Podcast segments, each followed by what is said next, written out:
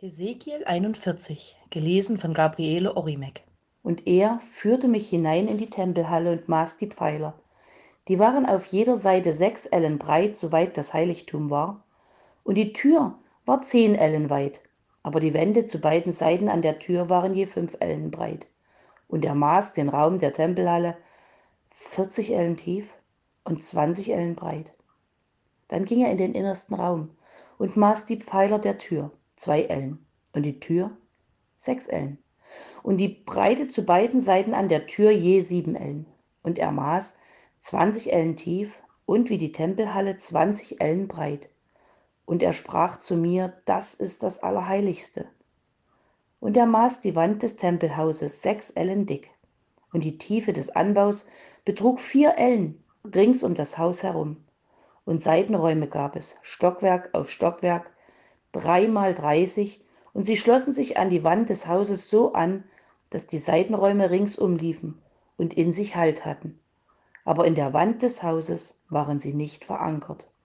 Und der Umgang wurde breiter von Stockwerk zu Stockwerk für die Seitenräume. Denn der Umgang des Hauses lief in jedem Stockwerk rings um das Haus herum.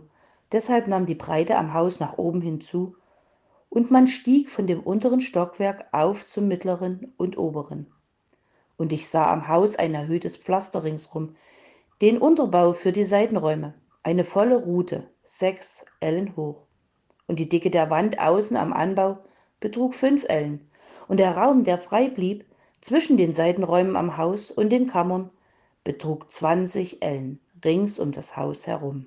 Und es gingen zwei Türen vom Anbau auf den freigelassenen Raum hin, eine nach Norden, die andere nach Süden und die Breite der freigelassenen Fläche betrug fünf Ellen auf jeder Seite. Und das Gebäude am Hofraum nach Westen hin war 70 Ellen tief, und die Mauer des Gebäudes war auf allen Seiten fünf Ellen dick, und es war 90 Ellen breit.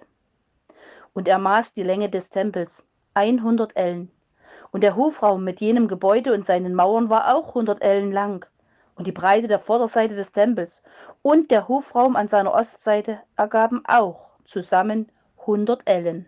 Und er maß die Länge des Gebäudes, das am Ende des Hofraums liegt, und seine Absätze auf beiden Seiten 100 Ellen. Und das Innere der Tempelhalle und die Vorhalle draußen waren getäfelt. Und die Fenster mit Stäben und die Absätze ringsrum hatten in ihren drei Teilen gegenüber dem Gesims ein Tafelwerk. Vom Boden bis an die Fenster, die Fenster waren verhängt, bis oberhalb der Tür bis ins Innere des Hauses und draußen war die ganze Wand ringsrum innen und außen in Felder eingeteilt. Darin waren Cherubim und Palmwedel dargestellt, je eine Palme zwischen zwei Cherubim. Und jeder Cherub hatte zwei Angesichter. Zur einen Palme wendete er ein Menschengesicht, zur anderen Palme ein Löwengesicht. Die Darstellungen liefen rings um das ganze Haus. Vom Boden an bis oberhalb der Tür waren Cherubim und Palmwedel an der Wand geschnitzt und die Türpfosten im Tempel waren viereckig. Und vor dem Allerheiligsten stand etwas, das aussah wie ein Altar aus Holz. Der war drei Ellen hoch und zwei Ellen lang und breit und hatte Ecken, und sein Fuß und seine Wände waren aus Holz. Und er sprach zu mir, das ist der Tisch, der vor dem Herrn steht. Und die Tempelhalle und das Allerheiligste hatten je zwei Türflügel. Zwei Türflügel hatten die Türen, Beide Türflügel konnten sich drehen. Jede Tür hatte zwei Türflügel.